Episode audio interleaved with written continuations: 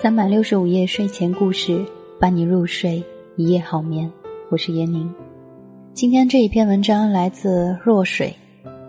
大明是个好人，大明被离婚了。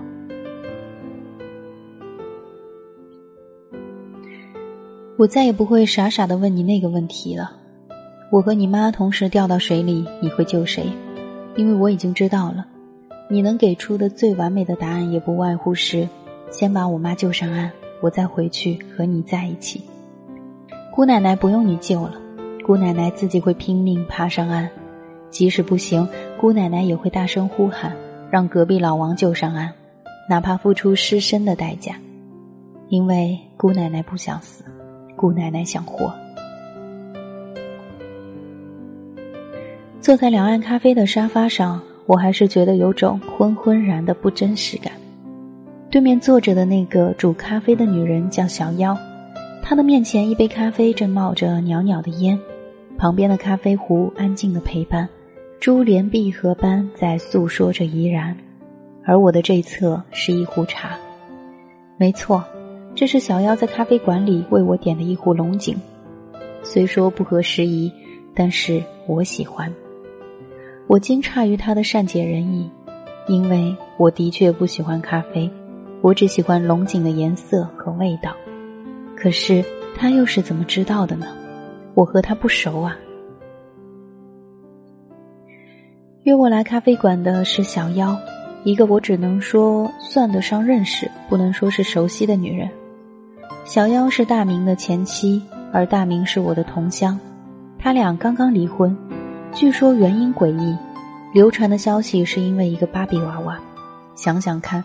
一个精致的芭比娃娃竟然拆散了一对世人眼中的金童玉女，吃虾都会剥好皮放到老婆面前的男人，因为一个芭比娃娃被提了离婚，消息劲爆吧？是不是有种赚眼球、刷屏的感觉？我其实和小妖并不熟悉，倒是和大明因为同乡的关系打交道更多些。他在我们眼中是好男人的楷模，外形俊朗，北方男人的标杆。事业有成却不拈花惹草，对小妖情有独钟，一往情深；对孩子疼爱有加，对父母恭敬孝顺，对兄弟姐妹两肋插刀，对朋友情同手足。但就是这样一个楷模，却被提了离婚。大家都说小妖作，所以真的是想不八卦都不行。因此，当他在微信上约我去咖啡馆聊聊的时候，我待了半天，最终打了个好的。咖啡馆里飘着美丽的钢琴声，那个娴静的穿白衣的女孩在弹秋日私语，在这柔柔的氛围中，小妖就如一朵娇俏又玲珑的荷花，在我对面盈盈的笑，丝毫没有半点想象中离婚女人的样子。姐，你都看我半天了，是不是觉得我漂亮了不少？小妖歪着脑袋，有点调皮的笑。我缓缓点着头：“是的，是比以前漂亮了不少。衣服的风格好像没变，款式和颜色都和从前差不多，甚至包包的搭配也一样。可是，为什么就是整体上有一种比以前漂亮了不少的感觉呢？”姐，别疑惑了，这些衣服和包包都是正牌货。以前我用的是高仿，一分钱一分货。他仿佛看出了我的疑惑，冲我摆了摆纤细的手指，每一个指甲上都是嫩黄色的梅花的图案，魅惑了我的双眼。姐，你是不是猜测我为什么喊你来咖啡馆？因为我喜欢姐写的那些文字吗？我总觉得姐能懂得我。我知道大家都说我作，说我小题大做，说我不知好歹，说我总有一天会后悔。我不想和别人解释什么。但是想和姐聊聊，毕竟姐是唯一一个没有劝我不离婚的熟人。小妖自来熟，一边笑一边说：“我其实觉得自己和他真的不熟，以前也没有单独坐在一起聊天的经历。即使因为大明的关系加了微信，也几乎没说过什么私密的话。尽管如此，看着好像和闺蜜一般说话的小妖，我还是觉得眼前的女子可爱的很。”虽然她向我的同乡提出了离婚。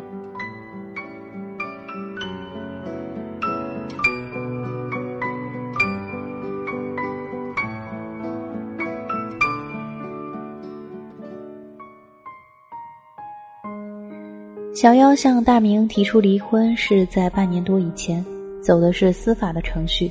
据说是因为一个芭比娃娃大闹了一场，小妖带着女儿离开了家，住在了单位里，向法院递交了离婚申请。因为两人根本协商不成，大明死活不离，小妖铁了心要走。第一次开庭进行了调解，小妖根本油盐不进，又按照程序等了半年，然后第二次开庭有了结果。离婚，女儿判给了小妖。离婚后，大明没有丝毫要焕发第二春的迹象，小妖也带着女儿自得其乐。所有的人都看不明白他们俩葫芦里卖的什么药。姐，其实我真的没有想到我会离婚，我曾经坚定的以为我们会执子之手，与子偕老。是啊。大学四年的真心相恋，婚后四年的相依相伴，有多少甜蜜，有多少深情，有多少的不舍，怎么能忍心抛下呢？姐，他是个好人，对我好，对孩子好，对所有的人都好。可是，我累了，在他身边我没有安全感，对未来担惊受怕，我撑不下去了。多少次？我都用费斯汀格法则劝说自己：是啊，既然生活中的百分之十是我们不能掌控的，我们可以掌控剩下的百分之九十啊！幸福的生活操控在我们手上啊！可是鸡汤喝了那么多，我还是觉得累。我不是圣人，我要过自己想要的生活。我就是个自私自利的小女子啊！我适应不了他的生活方式。我跟他谈了很多次。他都是嘴上答应着敷衍着我，其实根本没有任何的改变。我知道他觉得他是对的，是按照道德来说他是对的，可是我不喜欢。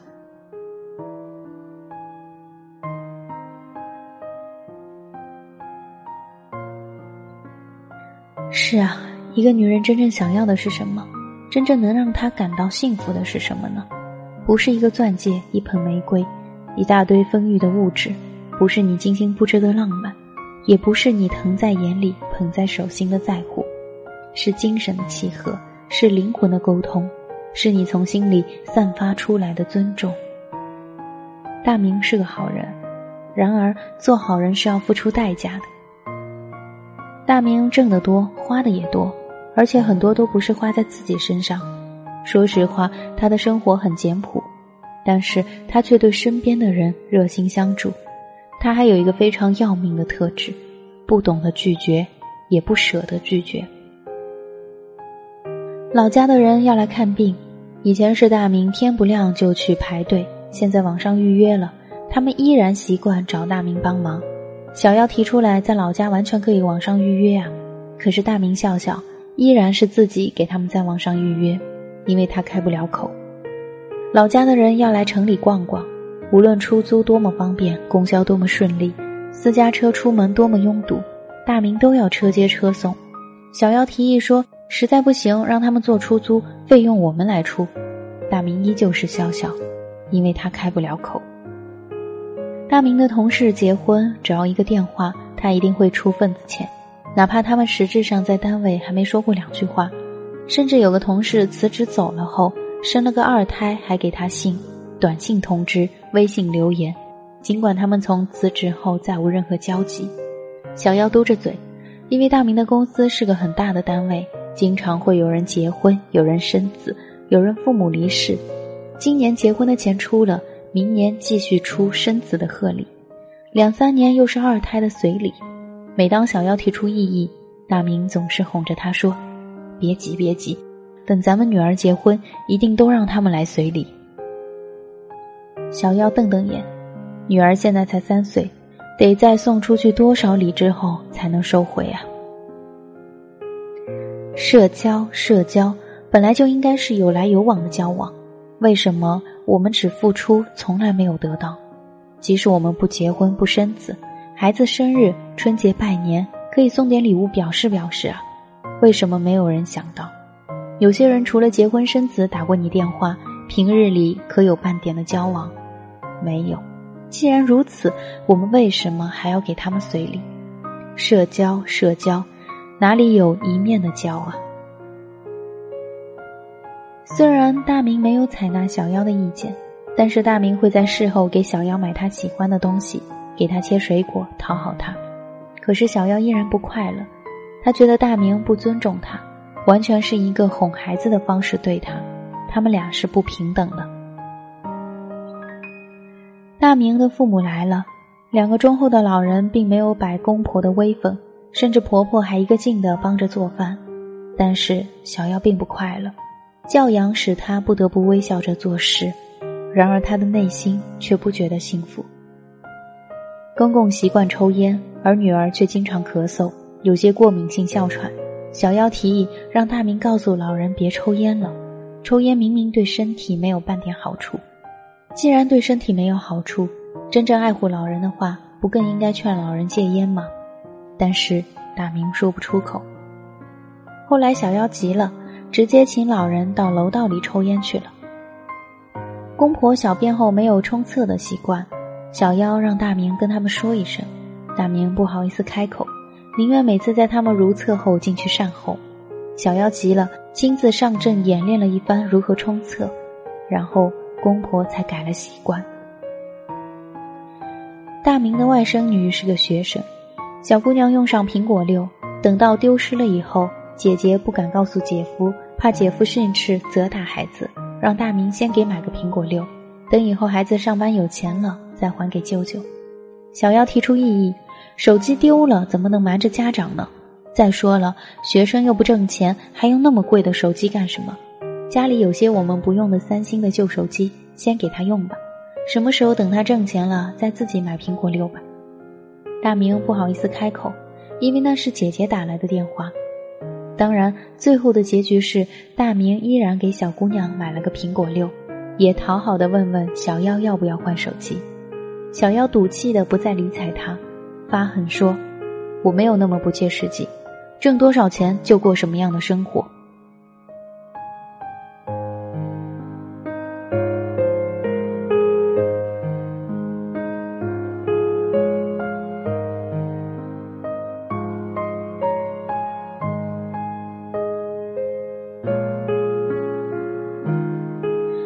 情的导火索也与那个买苹果六的小姑娘有关。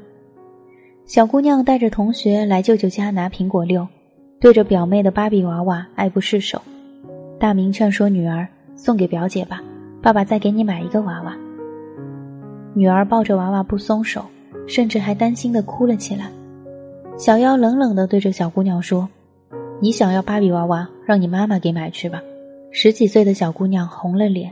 哭着和同学跑了，大明狠狠地踹了门，小妖一下子就歇斯底里起来，仿佛故意似的，和泼妇一般，平日的教养丢在了一地。大明狠狠地抽了他一个耳光，然后小妖就好像早有预谋一般的拉着女儿跑掉了。小妖不明白，大明为什么对所有的人都说是呢？明明是血脉相连的亲人，难道不该有什么说什么吗？难道一力承担就是孝顺，就是疼爱？难道拒绝了就是没把他们当成亲人？就是因为当成了亲人，才会对错误的事情说不啊？改掉了错误，才可以进步的呀。小妖坐在我的对面，眼里含着泪花。姐，我觉得我就是故意闹的，我好像真的在等那一天一样，我好像预谋着要离婚一样。尽管我不敢承认，但是我潜意识里好像就是在盼着他打我，然后我离开一样。他虽然对我很好，钱随便我花，可是我依然不敢。我怕什么时候钱花光了，然后女儿就要受苦了。我自己心疼他赚钱不容易，我想买的牌子也不舍得买，只能去买高仿，觉得很委屈。虽然他对我很好，可是他对任何人也都好。我自己受委屈可以忍，但是我不喜欢我的女儿也跟着受委屈。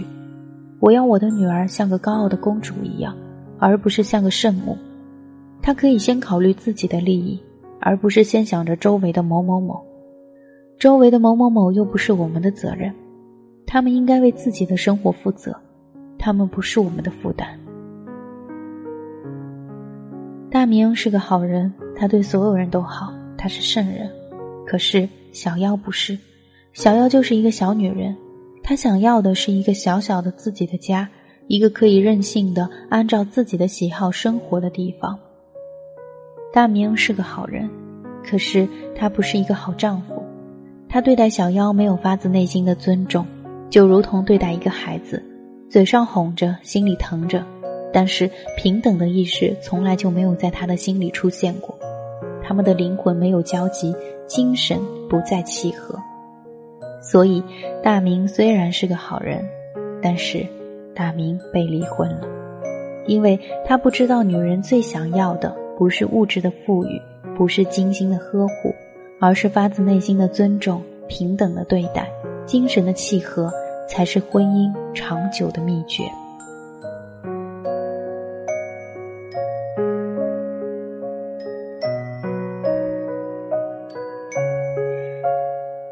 文章来自若水，大明是个好人，大明被离婚了。可能在很多的听友听来，这不是一件多么严重的事情。只是不懂得拒绝而已。但我们的一生很长，我们和这个人相依相伴几十年，每一年三百六十五天，想想还真的是漫长啊。所以，如果每天都是要经历这样子的生活，你想想看，可不可怕？这里是三百六十五夜睡前故事，感谢聆听，我们下期再会。